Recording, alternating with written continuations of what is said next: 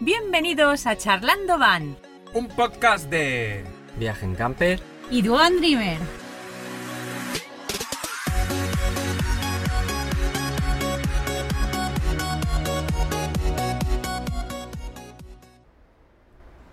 Hola, hola. Hola a todos. ¿Qué tal? Buenas tardes, buenos días, buenas noches. Cuando nos escuches, Exacto. Cualquier hora es buena. Vamos a grabar el episodio 14, el episodio maldito. Sí, imposible. Por varias veces. A ver si esta vez triunfa. Bueno, Juan, ya que Introdúcenos tú, que estamos cerca, cerca también Sí. de las Ah, vale. vacaciones, ¿de qué podríamos hablar Bueno, ahora que viniera sí. al hilo? Pues a ver, eh, yo creo que todo el mundo que va a empezar ahora ya los viajes, o lo que podrían ser lo que llamamos los, los grandes viajes, ¿no? Que todo el mundo en verano pues suele hacer ya viajes un poquito más largos, de dos, tres semanas, ya no son la típica escapada, ¿no? De fin de semana. Eh, yo eh, me gustaría, pues bueno, sé, un un poco comentar que eh, debes revisar en, en los vehículos vivienda eh, antes de, de estos viajes, ¿no? Que, que deberíamos de revisar un poco Lo, lo- Eh, lo básico y necesario. a modo... Sí, lo básico y necesario y eso- eso- esos puntos que hay que revisar en el vehículo para luego no llevarnos la sorpresa que durante el viaje, pues, por El no susto. ha- sí, por no haber hecho el mantenimiento que se suele tener que hacer o no haber revisado eso que se podía mejor solucionar en, en- enseguida, pues te fastidia el viaje y eso es lo, lo peor, ¿no? Que te acaba fastidiando el viaje, una avería o, o un percance. A ver, sí, porque vas- Entonces, si estás por España, pues mal que bien es tu país, pero si te pilla en Polonia o te pilla en sitio... claro, Con el, lo fácil que es el idioma polaco. Sí, sí, Sí. No, no lo sé, pero supongo que complicado.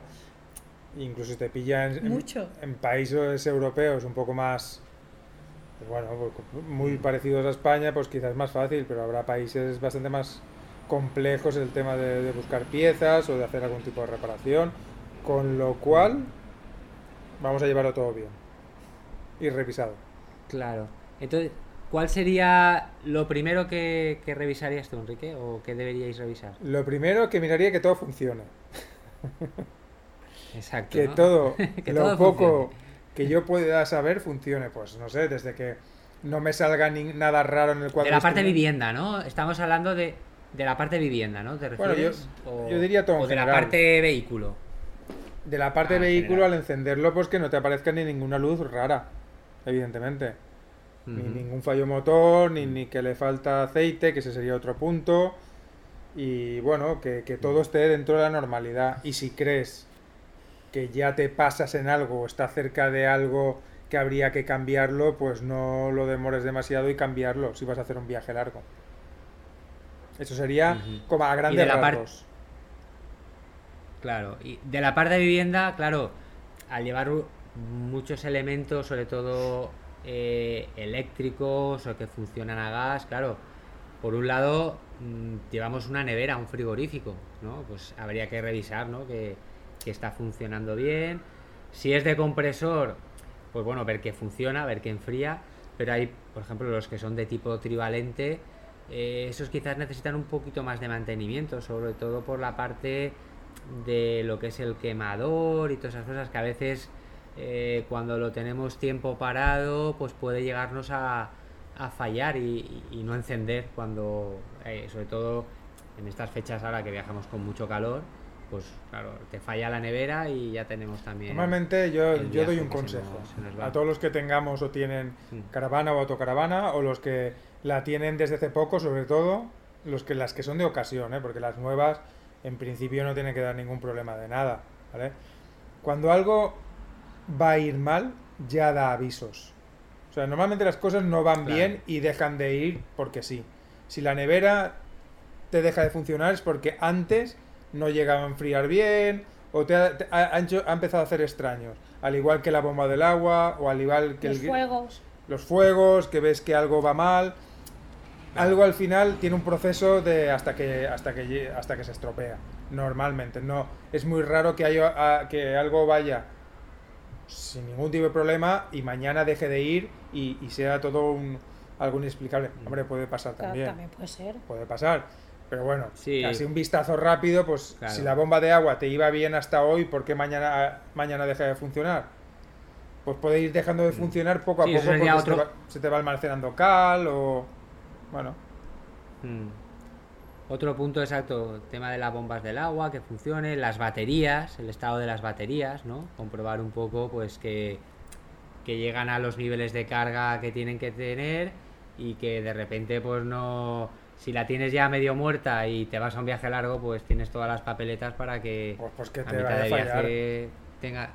Claro, te vaya a fallar. claro, si es lo que estoy hablando, si Claro. ves que ya te va fallando porque ya Mm. ves que cada vez te carga menos, Mm. pues no te vayas a la China porque... porque y más y a sitios donde... Sí, o te vas a un sitio que te puedas conectar la luz.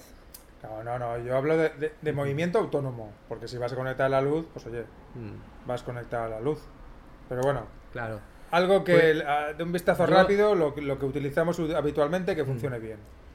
Y que no haga extraño. Sí, y sobre todo, a- antes de llegar a este punto, eh, siempre hacer el mantenimiento preventivo que te asegura o te da muchas papeletas para que en el futuro no vayas a tener un problema. Por ejemplo, eh, pues eso, comprobar que, no sé, las claraboyas, las ventanas, las juntas de goma, todo eso está en buen estado. Y si lo vas manteniendo a lo largo del año, pues luego llega el momento de, de ese viaje y, y no se te no, no tienes la avería, ¿no? Pero claro, si no le vas haciendo ese mantenimiento preventivo, pues tarde o temprano al final te acaba, te acaba fallando. Y, por ejemplo, nosotros, por poner un ejemplo, tenemos ahora mismo el tapón de eh, que va con llave de las aguas del, del depósito de aguas limpias nos está De fallando. llenado, de rellenado. llenado, nos está empezando a fallar. La llave. La no, a ver, no falla la llave, sino que eh, No tú cierra. cierras con llave, pero, pero haciendo con un poquito de fuerza, tú lo quitas. Con lo cual, ya no te cierra y alguien te lo puede quitar y te lo puede abrir.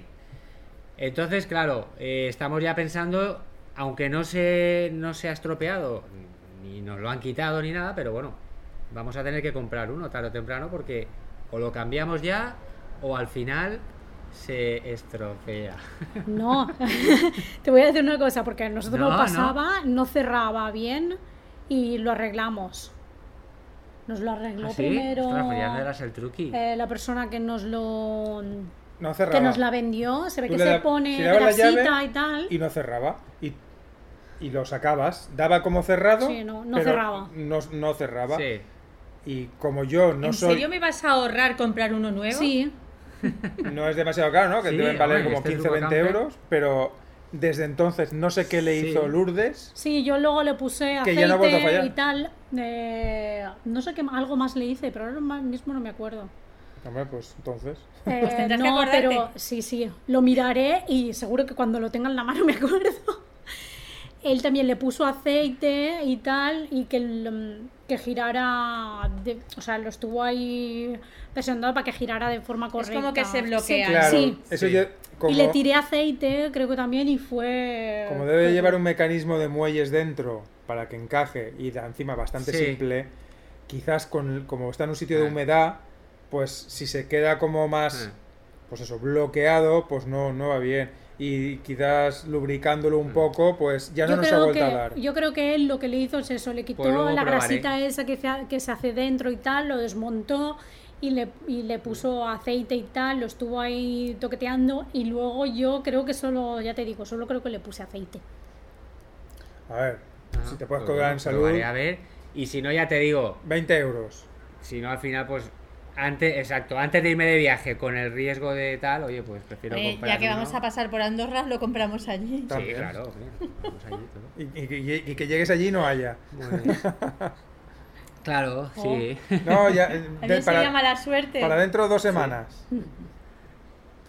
Pero bueno, esas cosas hay que A A mirarlas. la vuelta. Esas cosas hay que Claro, mirarlas. sí. Ahora, justamente Bueno, el tapón del agua no y- sea algo que sea súper, súper prescindible, imprescindible, pero puede haber otras cosas que, pues que sí.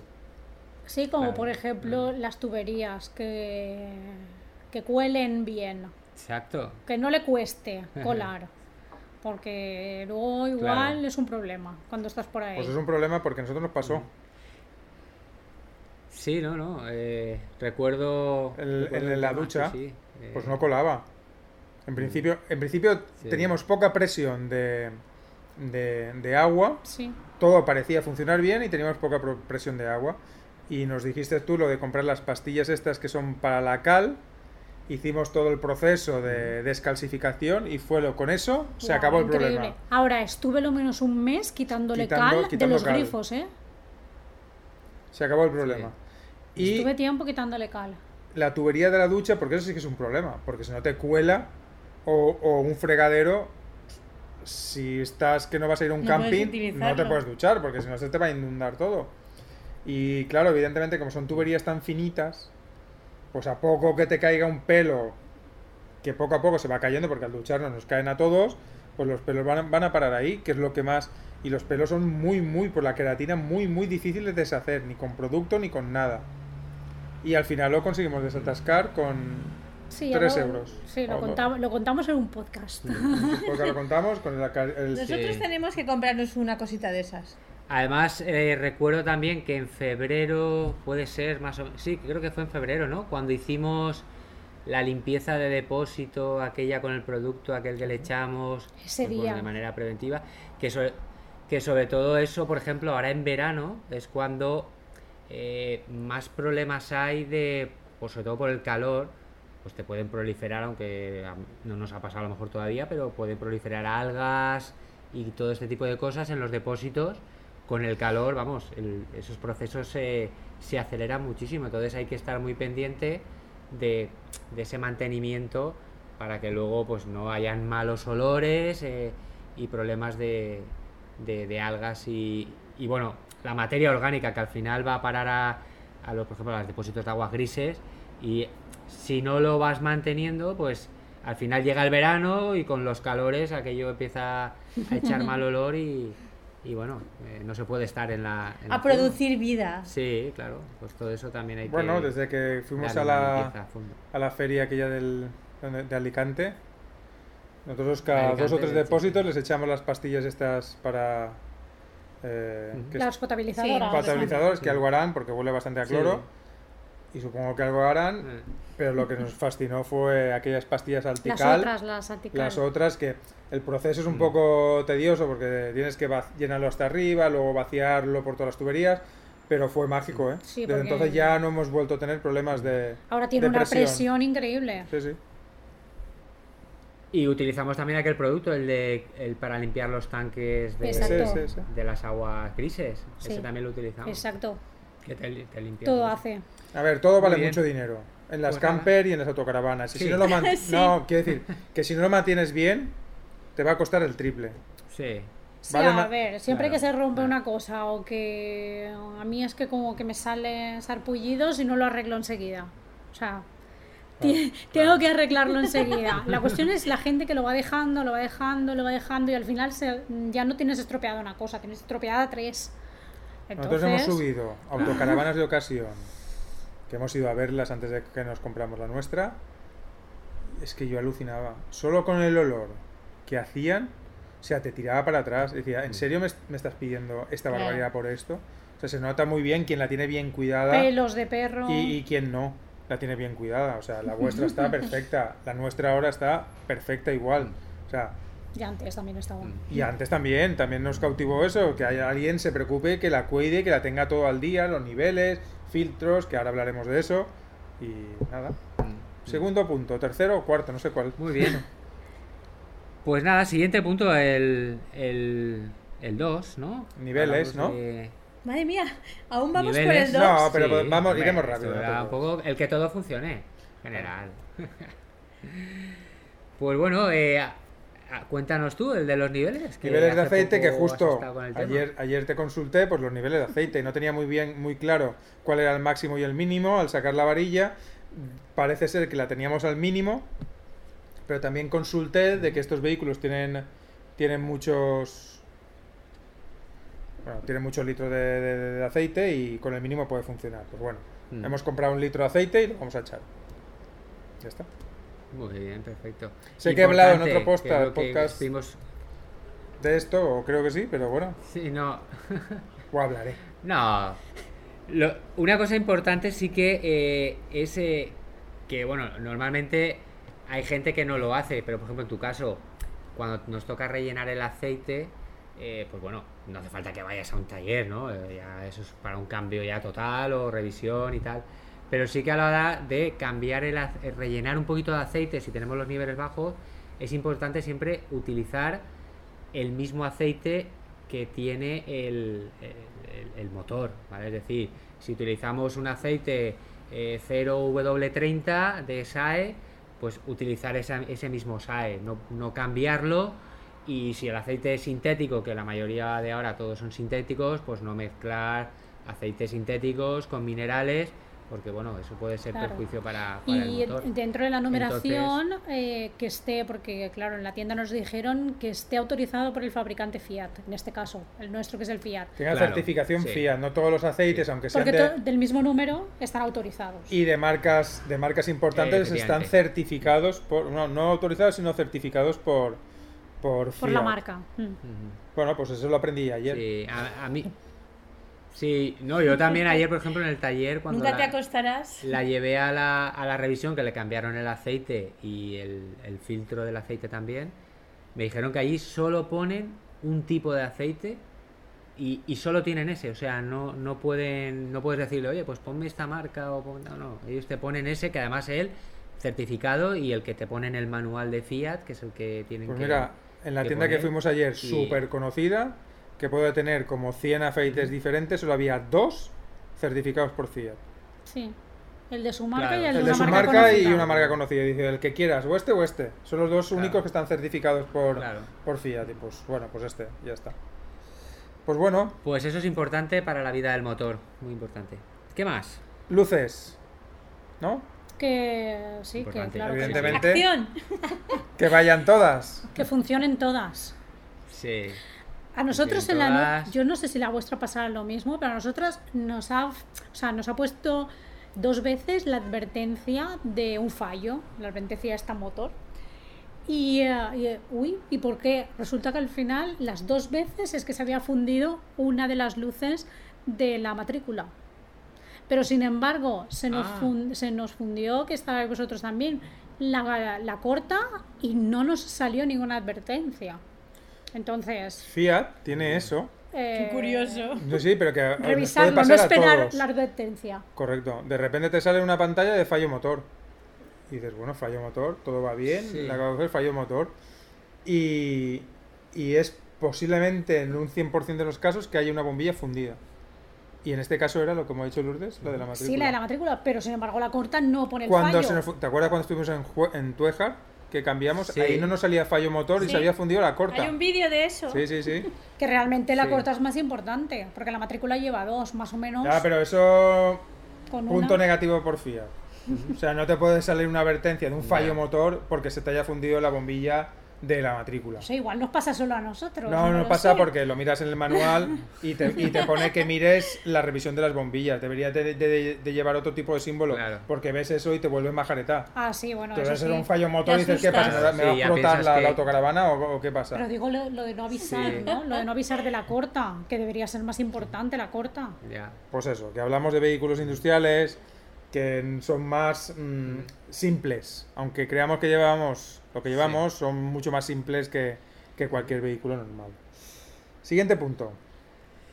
Muy bien. A revisar. Pues yo, vamos, impor- importante también, el li- líquido limpia parabrisas Compramos ayer. y las escobillas. también. ¿Vale? Las escobillas, porque me da a mí una rabia que se ponga a llover o que me ponga a limpiar y de repente que ensucie más que limpia. O sea, para mí, va- vamos, eso no puedo. Y yo ya te digo, siempre llevo el líquido de limpia parabrisas, lo llevo siempre a nivel, siempre llevo cantidad suficiente porque, ya te digo, me, molesta mucho. Es más, eh, cuando volvimos del viaje de Polonia, no sé si os acordáis, que es, una piedra nos impactó en el cristal y, y nos, nos lo marcó y nos lo rompió, vamos. Y cuando fui a que me lo cambiaran, eh, me aplicaron un producto de estos que, Mm. que resbala el agua y va súper bien. maravilla. La verdad es que me encantó. Y es verdad que ahora ya ha perdido la efectividad porque dura Sí. unos seis meses, me dijeron más o menos. Y ahora ya la ha perdido. Pero estoy pensando en volverlo a aplicar porque la verdad es que es una pasada, se nota muchísimo y, y la verdad es que va muy bien. Tomo nota. Pero bueno, y también el estado, el estado de las escobillas, ¿eh? También las cambié y sobre todo yo, por ejemplo, que la tengo aquí a la intemperie, eh, parece que no, pero las gomas con, pues con, el, con el sol y todo eso se estropean. Vosotros al tenerla guardada, Claro. pues os, os durarán bastante más, pero bueno, también hay que revisarlo, si no luego no funciona Bueno, bien. También Exacto, ayer, que- le, bueno, ayer le creaste una necesidad de comprarse una garrafa. Compramos la misma al Sí, es final que de la compré una ¿eh? garrafa.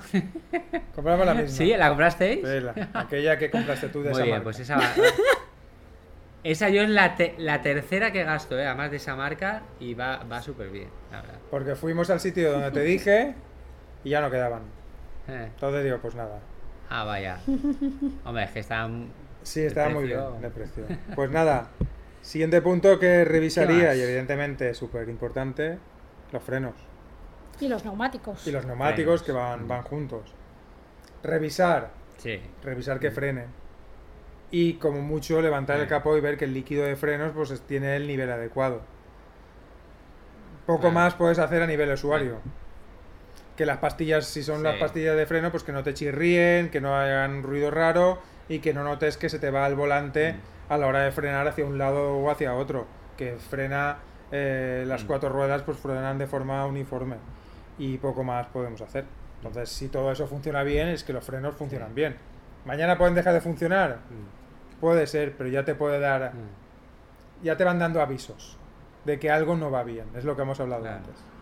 mm. Sí. Y los neumáticos, las presiones, vosotros... eh, normalmente... Yo siempre, eh, cuando sale este tema, eh, por un lado está la recomendación de Fiat, ¿no? que te, en la puerta normalmente del conductor ahí hay una pegatina que te dice pues unas presiones con menos carga o con más carga. ¿no? Y luego siempre está también la presión recomendada por el fabricante del neumático. Que en nuestro caso es verdad que los neumáticos que llevamos suelen ir reforzados porque son vehículos para llevar mucha carga y pueden llevar siempre una presión superior a la que eh, recomienda el, el fabricante. Pero bueno, yo siempre, la verdad es que las presiones las llevo, las llevo bien y me gusta revisarlas. Nosotros las tenemos que revisar. Hoy cuando si las sacamos para, para ponerle gasolina, las revisaremos, las presiones. Gasoil, no le ponga gasolina. Gasoil, combustible quería decir. Eso, Combustible. ¿Qué más? Pues bueno, muy bien. evidentemente la batería. Lo Claro, dicho, eh. que arranque bien a la primera y que no dé signos de que se está agotando la batería. ¿Cuáles son los signos? Pues que le cuesta arrancar. Si ya no es que si en, epo- en la época que estamos, que hace un calor que te mueres, te cuesta arrancar si no la primera, la segunda, la tercera, posiblemente la batería mal. Claro. Nosotros porque, lle- porque Mm. la sacamos bastante seguido, pero si no también nosotros sí que Claro. tenemos un desconector de la batería de- del motor. Entonces es aconsejable Que no utilizamos. que no utilizamos porque salimos bastante Todas las semanas, sí. bastante seguido, pero Claro. si no también a veces sí que hemos estado varias semanas sin salir y le he dicho desconéctala. Porque es que si no igual te vas de Nosotros cuando vacaciones. estamos semanas sin salir, Juan baja y la pone en marcha. Claro. A ver, igual- Se a decir o la pones en marcha. Cua- Cuando la tenemos mucho tiempo parada, pues de vez en cuando arrancarla y pones Claro. en marcha todos los Sí. sistemas, ¿vale? Nosotros Pero luego sí que es verdad que hay un... Sí, dime, dime, Lourdes. no, no, di, di, di. No, que, que iba a comentar también una cosa que tiene la nuestra, que obviamente al tenerla al exterior eh, lo podemos hacer, y es que eh, de lo poco que me gusta del regulador solar que tiene nuestra furgo, ¿vale? Porque no es de estos que tenga una aplicación con el móvil y cosas de estas, que eso está muy guay, pues el nuestro no lo tiene. Pero sí que tiene una cosa que está muy guay, y es que nuestro regulador, es decir, nuestra placa solar, eh, el regulador también me carga la, la- no solo me carga la batería del habitáculo, sino me carga también la batería del vehículo, del motor. Tiene un, un sistema de mantenimiento Ajá. que cuando detecta que la batería del motor baja de un cierto voltaje, porque sabéis que tú si no utilizas un vehículo, eh, tiene unos sistemas que hacen que, por ejemplo, el cierre centralizado, toda la alarma, todas esas cosas, eso, aunque no lo uses, eso va chupándote batería. Por eso hay gente que la tiene un mes y medio parada, luego llega, intenta arrancar y, y no, no arranca porque se ha consumido la batería del motor. Pues este regulador lo bueno que tiene es eso, que cuando detecta que la batería del motor eh, baja de un cierto voltaje, La también me la carga. Obviamente porque la tengo al exterior, claro. La placa pues funciona. Si la tuviese Claro. guardada en un, en un garaje o a cubierto y tal, pues claro, pues esto no, no funcionaría. Y bueno, pues eso, mira, es una cosilla que, pues bueno, Mola. también, si hay alguien que lo tiene, oye, pues... Yo eh, pues lo- no, lo, sa- no lo sé. Yo diría que la nuestra no, pero no lo sé. No, Como solemos ir casi todas las semanas, porque como la echamos de menos, pues vas y la ves, Claro, la saludas. La enciendes. La eh, enciendes el motor. Parece que Mira, vaya todo bien. Ayer la miré yo, la batería de, Estaba todo bien. Del motor está a 12,6, creo que estaba. Entonces, no, la de motor más, a no, 13 con estaba a algo. 12,6. Vale. Cargan. Por cierto, otra, una cosa que, que no viene a cuento, pero Dime. como estamos hablando de las baterías, hoy has visto, ha llegado a tu poder una tabla de, de placas solares Sí, con visto. baterías.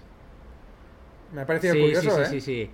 A ver, a ver, me ha resultado interesante porque, claro, ahí la recomendación era para que en 6 horas de sol que te pueda cargar la batería, claro.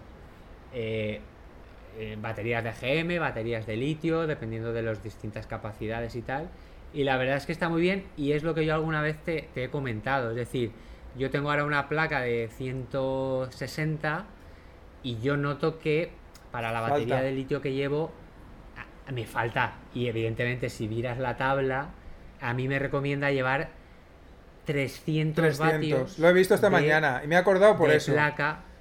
Se, se lo he dicho a Claro. Lourdes, digo, para, Y- para los 100 amperios de litio Claro. que tiene Juan y, y- y Ana, Claro. necesitan Y justamente otra pues placa eso, más. La, la- claro, la placa Ya adicional. la tenemos. Ya la Ya, ya. tenemos, que es la, una- hemos comprado una de 100 porque lamentablemente no me cabe una más grande en el hueco que tengo Claro. y hemos tenido que poner una de 100, pero si hubiera podido poner una de 120 o 150 la habría puesto, pero bueno, con la de 100 ya llegamos a los 260 y bueno, pues nos, a- menos. nos acercamos más a, a ese objetivo que... Nosotros que- pensábamos que lo contrario. Creo, creemos que tenemos una placa, por ejemplo, de 130, ¿es? ¿No? ¿Menos? 110, 120, sí. Ve, Ya vamos bajando. Empezamos con 150, ahora No, hemos no, bajado a no. 130, ya a 110, 120. Igual mañana es de Sí. 50. No, no, es Pero 110, bueno. 120. Entonces, tenemos una, una, 120, 130. Se modifica no, no, no. sola. una, una batería de, 130 de como 95 mucho. amperios, 95 100, ¿vale? Que marca la tabla que Ah. con una, ta- con una placa de 100 le cargan 6 horas. Entonces, realmente a veces, Claro. si echamos de menos más autonomía, o hay que ir con cuidado En invierno es, Es- insuficiente. por el tipo de batería. Porque realmente solo tienes el 50% de, de, de carga De la capacidad. de la capacidad, no tienes el 100%, Claro. porque si bajas del 50%, entonces se carga muy rápido, no hay ningún tipo de problema, pero, pero bueno, pero me, me- ha sido curioso, la verdad. Me ha gustado eso. Sí, sí. Ahora, también Yo te digo, yo El domingo estuve hablando con un amigo que tiene una camper, una furgo, una furgo, una Renault, pero, pero hecha eh, por el nada, muy, muy, muy, muy de ir por casa. Y el tío llevaba 350 vatios de una placa. Creo que hay un intruso por ahí. Deja- hombre, quiero opinar. Sí, dejarlo tenemos un- opinar. Opina, opina. Bueno, pues es verdad, sí. eh, al hilo de esto, esto que, que yo llevo ya tiempo, sobre todo además nosotros que llevamos nevera de compresor y todo esto, que el consumo, alguien que no lleve nevera de compresor, pues va a tener otros consumos y, y yo, yo echaba en falta más, más capacidad de carga, sobre todo con en momentos que no tienes tanto sol o, Yo, yo diría, más que capacidad de Invierno. carga, rapidez de carga. Rapidez, es efectivamente eso quería decir. Sí, Capacidad perdón. va sobrado, rapidez pero con ra- falta decir, quizás rapidez. Yo sí. Si ahora en vez de en 6 horas eh, la puedo cargar en 4, pues perfecto. Para el invierno mucho mejor. Claro, para invierno. Claro. eh. Bueno, dicho esto, que nos hemos ido un poco del hilo. Y ya como Sí, último, y y pasamos a las y- secciones, pues bueno, Sí. revisar la sí, suspensión, pues Claro. la forma de revisarla es conduciendo. Si no se te inclina hacia, ni hacia un lado ni hacia otro, y cuando sueltas el volante te va en recto, pues en principio coges un bache que todo te reaccione bien. Si ves que te hacen extraños, pues antes de salir de viaje, ve- llévalo a un taller, porque... Y, y sobre todo el tema de la carga. Es decir, sabemos que tenemos vehículos que están preparados para llevar 3.300 o 3.500 kilos y todos sabemos que al final, sobre todo en viajes donde nos vamos muchos días, acabamos pasando de ese peso de sobra. Es más, hay veces que de normal ya llevamos más de, de esos kilos y claro, la suspensión con el tiempo y con los años pues se va resintiendo y al final pues bueno, pues tenemos que o bien reforzarla o bien repartir la carga también, porque al final siempre lo metemos todo atrás al final y parece que bueno pues el, el vehículo va, va sobrecargado en un eje más que en otro y bueno pues si, si de alguna manera podemos repartir la carga pues mucho mejor. Pues muy bien, Y creo bueno, que hemos tocado un pues- montón de, pues nada más. de puntos. Si queréis, Unos ya con los vehículos revisados, nos y- vamos a, a la- a las secciones. Vámonos ya. Muy bien. Pues nada, pues vamos allá. Eh, si queréis, ¿quién empieza con sus secciones?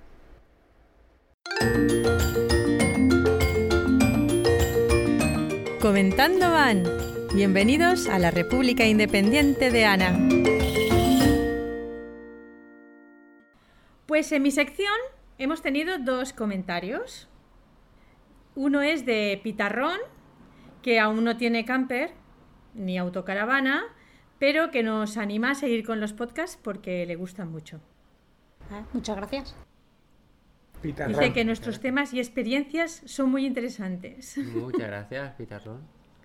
Y el otro comentario es de Viajero Incansable, que es el que nos comentó que se estaba camperizando la, la camper, tiene una T4 creo. Y podéis ver su evolución porque tiene Instagram. Es arroba minina barra baja 4.0.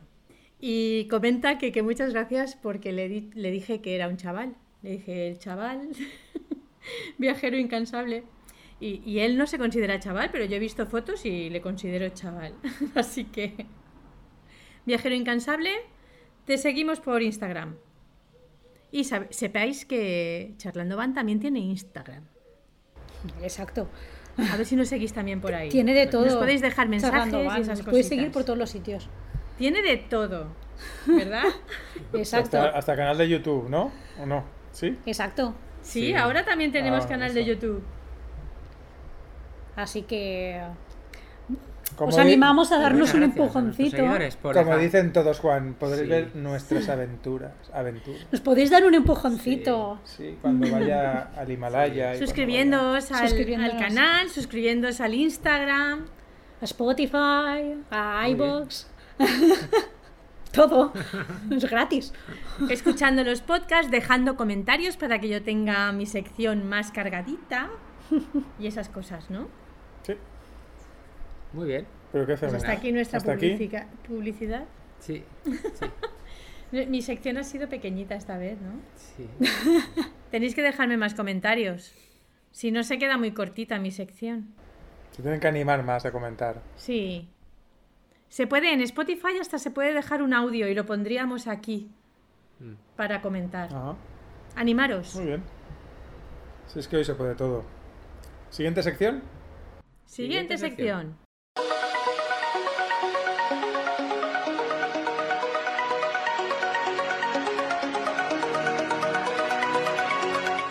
La batidora de Enrique. Vale, pues mira, hablando de cachivaches, son dos bastante diferentes. A ver, no son quizás del otro mundo, pero nada del otro mundo, pero sí que pueden, me han, causado la sensación. Mira, el primero, a ver, es, sé que quizás lo diga y todo el mundo diga, ah, pues ya lo conozco y tal, vale, pero es, es un cojín que se convierte en un edredón. Ah, sí, qué novedad. No, sí, no, porque realmente son, es una empresa americana, valen una leña, porque valen 90 dólares, ¿vale? Pero son cojines como tal, o sea, súper chulos. No, los que yo he visto en Amazon o en otros sitios tenían apariencia de que no parecían cojines, no, no sé cómo explicarlo, da una sensación, estos no, es que esto es un cojín, es un cojín que tiene una cremallera, evidentemente, y dentro se convierte en un edredón como, pero como tal. Ah, ¡Qué chulo! Sí, sí, se convierte Exacto, un cojín de los que tenemos en el sofá para que cual. que haga bonito o poner el... el aparte, que son, aparte son súper chulos, que da la- es tal cual un cojín. Entonces, dentro, eh, no es que se, se convierte en un edredón, no es que dentro lleve un edredón, sino que se convierte en un edredón. Entonces, para aquellos que tienen sobre todo campers un poco más, o autocaravanas un poco más reducidas, Mm. Pues viene genial, porque tienes los cojines para ponértelos comiendo, no sé, en la, en la zona de los riñones o, o en la cabeza, pero luego se convierte en, en un edredón como un edredón de plumas, ¿eh? De pluma fina. O sea, no, no te creas que por eso valen, valen, valen dinero. Bueno, es una, una buena opción. Es bastante grande, ¿eh? Es para, para dos. Un edredón para dos. Luego, luego lo paso. Está guay, ¿eh? Y lo otro... Y en diferentes colores. Sí, hay de un color. Hay un montón de colores. Hay marrón, gris, blanco, azul, Gris. verde. Gris. Me has convencido. Yo quiero uno. Está muy guay. Y otro no tiene nada que ver. Juan, esto sería la versión 2.0 de algo que tú tienes. Sí, que claro, ¿qué no tiene Juan? Habría que hacer una, una sección de... ¿qué no Voy a encontrar algo que no tenga Juan. Vale, Es, es una hamaca, ¿vale? Como aquella tan chula que me sacaste aquella vez. Espera que la encuentre. Aquí está, mírala. Sí, está, es chulísima. Y, pero que lleva, ¡Oh! claro, lleva toda una mosquitera alrededor. Supongo que igual la, habías visto, pero aparte es, eh, pues mira, esto es, de- es del Decathlon, ¿vale? ¿Qué cuesta eso? La panoja, es lo que interesa. Pues no lo sé. La verdad que no lo sé. Búscalo. Cuesta la friolera de 50 euros. 50 euros vale la hamaca. Pero escucha, vale, es el rollete es que tú montas Esa la me la voy a comprar yo. y no es que lleve una mosquitera por encima, sino que lleva rollo eh, unas anillas, unas varillas que lo que hacen que la mosquitera se convierta en una especie de tubo que no te caiga Sí, encima. sí, para que, que estés cómodo. sí, que no te cae encima de la cara cuando estás tumbado. evidentemente. Claro. Y que sea como una, como una tienda de campaña colgado desde el árbol. Entonces, una, no sé si sabéis que en España desde, desde hace unos años prácticamente no se fumiga por el tema de la ecología y todo eso. Y creo que estamos sufriendo todos unas plagas de mosquitos terribles, porque cuando vas con la camper por ahí es que no puedes salir fuera por la noche porque es que te comen. Pues bueno, si te quieres pegar una buena siesta, pues esta, esta, ¿cómo se llama? Esta hamaca, la verdad que está súper chula, por 50 euros te puedes pegar una siesta al aire libre, eh, mosquitos free. tú solo, tú solo. Sí, una libre, persona. libre de mosquitos. Definitivamente me la compro. Y bueno, ya está. Yo creo que ya está bien. Sí, bueno, parece un ataúd, pero está muy guay. Ya os dejaremos, os dejaremos en las, las En fotos en, Instagram. en el Instagram para que lo podáis ver. Pues hasta aquí la sección de Enrique. Enrique. Y vamos ahora con... La vieja del remis.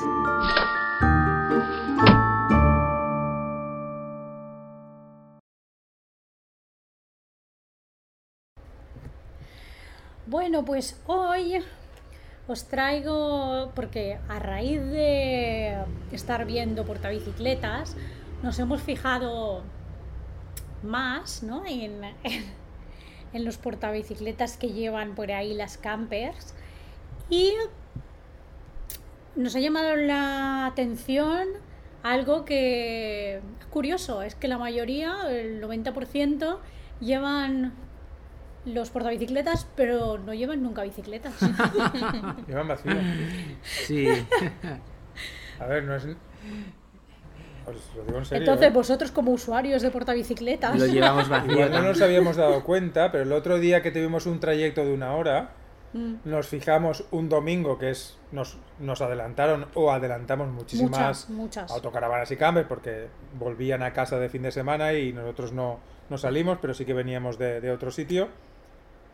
Pues te diría que el 99% llevaban portabicicletas sin Sin bicicleta. bicicletas. Claro.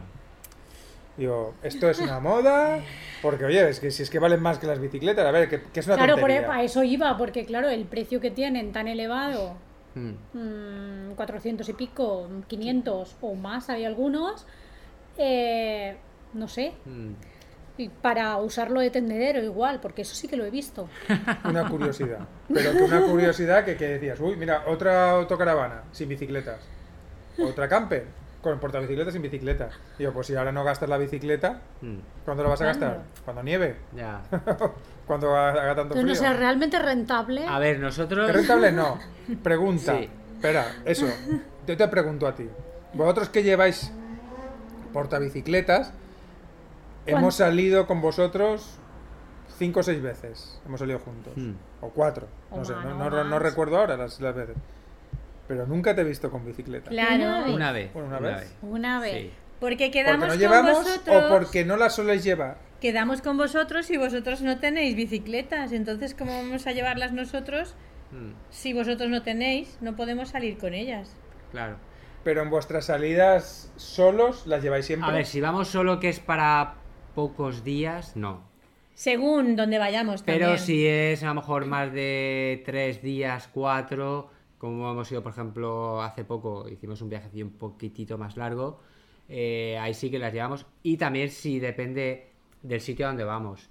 Si sé que es un sitio donde sé que no las voy a usar, pues obviamente no, no me las llevo. Porque lleva... eh, es verdad que muchas veces las he llevado y las he paseado por media España o media Francia Eso iba a y no las he utilizado. Con lo cual al final solo las llevas cuando sabes que realmente las vas a usar. Si no, llevarlas ahí, que la molestia que es, eh, porque quieras o no, pues el vehículo te lo hace un poquito más largo. eh, no llevas ves ahí, bien por la cámara de atrás. Claro, la cámara trasera no ves bien, es un objeto que llevas ahí que, pues bueno, siempre puedes tener algún percance, te las pueden robar y todo eso para que luego al final las pases por ahí y no las uses, pues hace que al final no las lleves.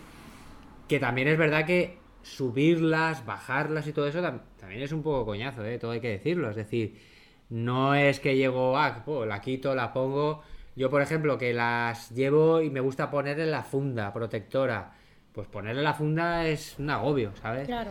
Y al final, pues bueno, todo eso hace que no sea, pues bueno, una cosa que mola mucho. Cuando las usas sí, pero cuando las tienes que subir o bajar, pues es un poquito rollo. Es un rollo. Y eso, pues bueno, me imagino que tendrá su... Me parece que a nosotros nos, va a pas- nos pasaría lo mismo. Mm. Hemos estado en sitios donde Las hemos echado de decíamos, menos. ostras, si tuviéramos las bicicletas, he visto, hemos visto gente en bicicleta, alguna ruta muy, muy facilita de estas de, de vía verde, que son muy planitas, que, que la verdad que al lado de la playa, pues si hubiéramos tenido las bicicletas, nos hubiera, porque básicamente es un paseo, Sí. pero me da la sensación de que si lo encuentro poco práctico, me va a pasar como al resto de... Yo para mí, todo lo que no es práctico en mi vida habitual de mi casa y más con la camper, acabo por no utilizarlo. Mm. O acabamos por no utilizarlo. Todo lo que cuesta un engorro de monta, desmonta, tal, acabas por no utilizarlo. Y mm, me da miedo gastarme un dinero para que luego no, la- no, no las utilice. Quizás sí que las utilice, o más. Eh. Claro, Pero no, no lo sé, no lo no sé. sé si alguien que nos escuche tiene bola de remolque y lleva portabicicletas en la bola Mm. de remolque. Claro, en la... No lo sé si alguien tiene camper y la Antes de meterme en eso, quizás quería decir, si fuese más a un camping siempre, ¿qué pasa? Que tú dejas la furgo, Bajas las bajas las bicicletas Claro. y ya no las vuelves. Mm. ya no las vuelves a subir. Tienes tu parcela, está todo cerrado, ni nadie te va, como mucho un candado eh, allí abajo, pero nadie te va a robar en el camping las bicicletas. Entonces, las tienes a mano para cuando quieras, como si las tuvieras en el garaje de tu casa o, o donde sea. Pero los que no vamos tanto a camping o es de forma muy eventual, la tienes que subir y bajar. Claro. sube, baja, sube, baja. Eso, ¿sabes qué nos pasa con las mesas y con las sillas? Las hemos sacado, que nos encanta para mí. Para mí es un, un placer sacar el toldete y las sillas y las mesas cuando vamos a un camping, pero porque vas a estar por lo menos dos días. Pero monta una mesa, monta una silla, sácala de la funda, sácala de la funda para quizás mm, una hora, es un engorro. Claro, yo sé, por Es ejemplo, que hay mucha gente, sobre todo la gente que tiene autocaravana con un garaje grande, eh, prefiere llevar las bicicletas dentro del garaje que fuera. Dentro. Primero por seguridad, porque las llevas ahí guardadas.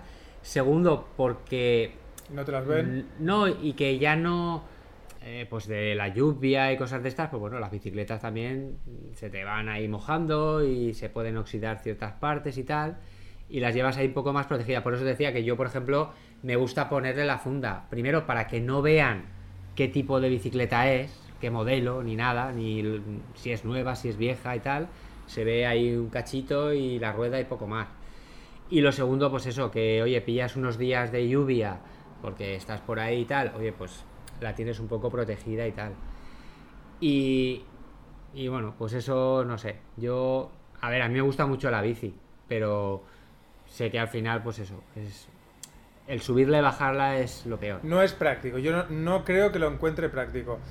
Si gente que nos escucha quiere dejarnos unos comentarios de si ellos sí que las utilizan mucho o las utilizan poco o tengo razón o estoy completamente equivocado, que nos lo dejen en comentarios y que nos digan, oye, mira, yo, lo- yo las llevo y, las, y, y- y estás equivocado, es súper práctico porque es así, así, que nos cuenten cómo, cómo lo hacen. Claro, por eso yo decía eh, que me parecía más práctico llevarlas en la bola de remolque. A mí también. Porque así quito el portabicicletas cuando me dé la gana. Pero el problema es que no sé si al tumbarlas No, Puedes se abrir la abrir puerta. para poder No, abrir sí, la puerta. Normalmente los portabicis de, de bola, por lo menos los que yo he visto, eh, Sí. las, las bicicletas realmente no, no se abaten hacia atrás, sino que Se abren se abren como la puerta. Es decir, el propio portabicis lleva una bisagra y el portabicis se abre hacia un lado.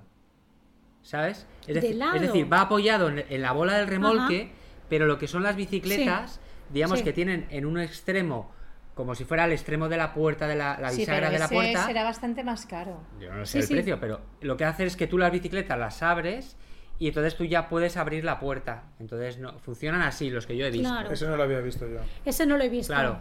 Entonces, ah, igual hay unos que Pero bueno, también me parece una barbaridad. Me parece una barbaridad. Mucho, mucho, mucho, mucho. Te tiene que gustar la bicicleta Claro. para gastarte. Y yo seguro que eso redondará sobre los 600, 700 euros, Claro. seguro.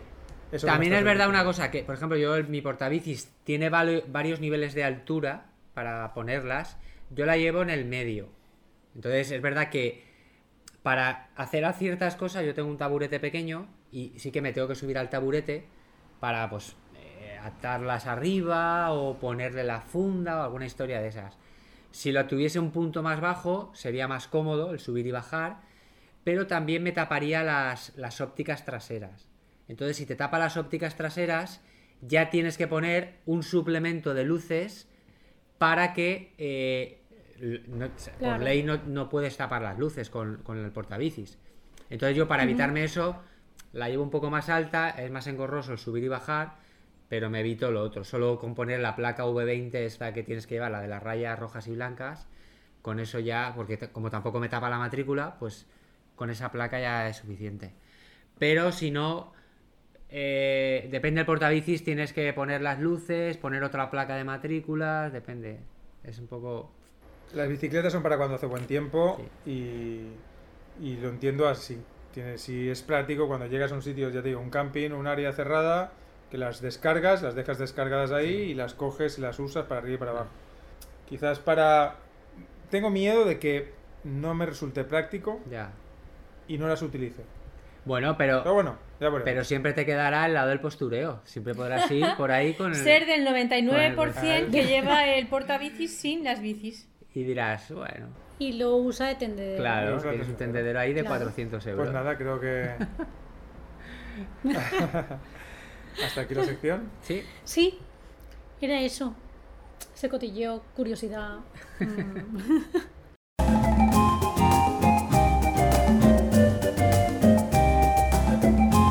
Destinos extremos.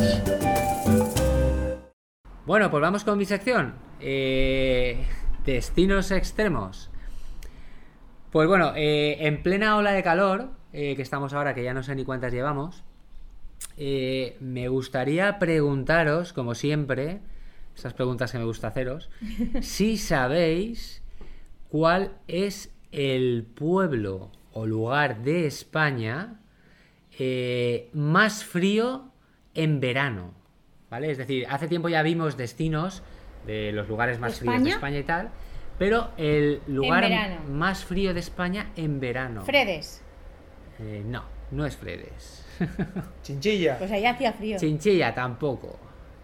Eh, está Hombre, cerca de Valencia. Está cerca de Valencia. Verá, os voy a decir. Del la Palancar. No, está en la provincia de Teruel. ¿En qué provincia siempre. está? En Teruel. Rubielos de Mora. Tampoco. Lo tenéis que saber porque Alcalá de la ya- Selva. ya- alguna vez ya he hablado de él. Alcalá de la Selva. Hombre, me viene, la, me viene en la cabeza uno, pero no sé, no sé, no sé. No será griegos. Pues sí, es griegos, correcto. Acertaste. Ahí estuvimos nosotros. Sí. Griegos es eh, Donde el desapareció. pueblo. eh, sí, exacto. Tuve ahí un pequeño percance.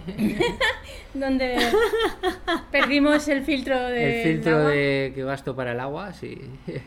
Pues sí, es el pueblo de España que tiene la temperatura media más fría en los meses de verano. Pues hay que ir ahí, Tete. Exactamente es de 18,3 grados de temperatura media. Es decir, Oh, qué guay. eso quiere decir que las mínimas eh, en verano, pues obviamente serán bastante menos. Y bueno, pues nada, que es un pueblo que, bueno, alguna vez ya he hablado de él. Se encuentra cerca de. en la provincia de Teruel, ¿vale? Está cerca de. eh, lo que, en lo que es la.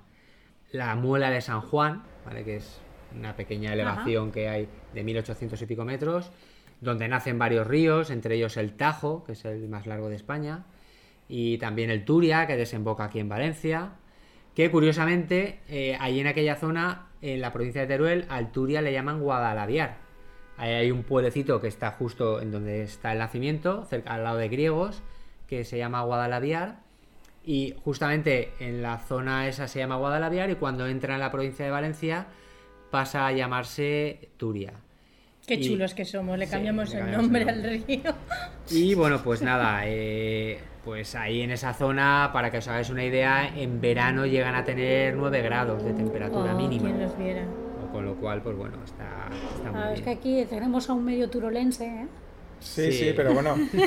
eh, de donde yo, digamos, veraneo, Veraneo. ve- veraneamos a, a veces, o sea, a veces, cuando no estamos en la camper, a griegos hay un trozo, ¿eh?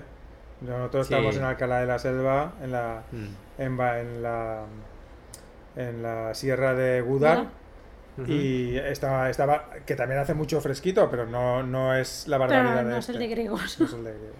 Pues mira. Sí, ahí bueno. Pero en griegos hay área de autocaravana, así que podéis ir con la Sí, camper. eh, la verdad es que Griego está muy bien porque tiene su Pues área sí. de autocaravanas, que bueno, es muy sencilla, está al, al lado además una, una pequeña zona de como recreativa, con unos columpios Una pinada. y tal, una pinada y eso. Tiene una pequeña zona de servicios, pues nada, de agua y para vaciar, y ya está, no tiene, no tiene nada más. Pero bueno, la y cuando es que- fuimos estábamos solos. Sí, la verdad es que, pues bueno, está, está muy bien. Y bueno, pues es Hacía- una zona a ¿En qué mes fuisteis vosotros? ¿Os acordáis? Nosotros fuimos en. Yo creo que fuimos antes de Navidades.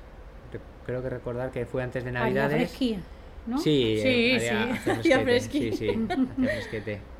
Y pues bueno, es una zona a nivel de montaña pues que está muy, muy bonita y muy chula. y- No visitamos el pueblo, así que tenemos que volver con vosotros. Sí, sí, yo vi un poquito al- lo que es la entrada. Y pues bueno. Así que bueno, pues nada, este es mi destino extremo de, de esta semana. Pues parece que hemos No, este- terminado este es el extremo, podcast ¿eh? 14 sin Sí. más problemas, ¿no? Esperamos. Es que todo salga bien. Bueno, si lo este- estáis eh, escuchando, Este, puede ser este que sí. destino ahora es cotizado, ¿eh? Con la ola de calor que estamos teniendo. Fua. ¿A qué temperatura están allí ahora? ¿eh? Antes de que cortemos, vamos a ver qué temperatura están ahora mismo. Porque con el calor que está haciendo, Allí están ahora. eh, vamos a ver. a ver que lo encuentro antes. a 27. 27. Y a ver, de Sí. Es- mínima. Es calor, ¿eh? Para allí, ¿eh? Vamos Sí, a ver, griegos eh, en Teruel, a ver máximas de, de mínimas. 28 hoy y mínimas de 12. ¿eh? Lo 12, que hablamos. 12, 11, 12, por ahí. Guau. Sí. ¿Estáis pudiendo dormir por la noche? Sí. No, Nor- normal. Aquí no. sí, aquí para- no. Por ejemplo, para, Nosotros con el ventilador toda la noche. para toda esta semana que viene, Aquí- la, la mínima en griegos va a ser de unos 12 grados. Uh. O sea que. Sí. no Pasa mal, que no en verano, ojo, los que van a la zona de Teruel y Aragón, toda esa zona, ojo con las, con las tormentas y con el granizo, ¿eh? Sí. Porque día, día sí, día también, se, se monta cada una que te deshace la furgo, pero, pero rápido, ¿eh? Eso pasa en Alcalá de la Selva y pasa en, en toda Claro. aquella zona por, las, por los, los cambios de temperatura que hay. Hay cambios muy bruscos de temperatura No sé, entre no sé exactamente por qué, por el tema de... Es más, hace un momento acabo de hablar con, con mi madre que están allí ahora mismo y estaba granizando. Entonces, Sí. de hecho, mi, mi coche Ah, bueno, está todo hecho tormentas. un... Mi coche está hecho un colador, ¿eh? Cuando tenía cuatro años cayó una granizada con como bolas de, de pelotas de tenis y lo destrozó. Sí, sí. Bueno, Pero pues, bueno, hace mm, tres días íbamos con manga larga por la noche. Sí, sí. Qué guay. Mm. A Hombre, es que 16 grados allí- estábamos. En, en- en toda esa zona de Teruel hay, hay muchas, muchas sierras, por ejemplo, en el caso de la, eh, ahí en la zona de Alcalá, la sierra de Gúdar, eh, la zona de los montes universales. Entonces ahí se, se generan ese tipo de granizadas porque es que es una zona muy fría y, y sí, al final las temperaturas al bajar tan rápido en altura, claro, hay temperaturas muy bajas y, y al final, pues bueno, tienes esos Pues riesgos. nada, hasta aquí el podcast. ¿Cuál era? 14. El, el 14. 14, El mal- 14. El podcast imposible. El Pues maldito. nada, nos despedimos. Hasta el siguiente. El maldito. Muy bien. Chao, chao. Bueno, Hasta luego, adiós. hasta luego. Bueno, Chao. adiós.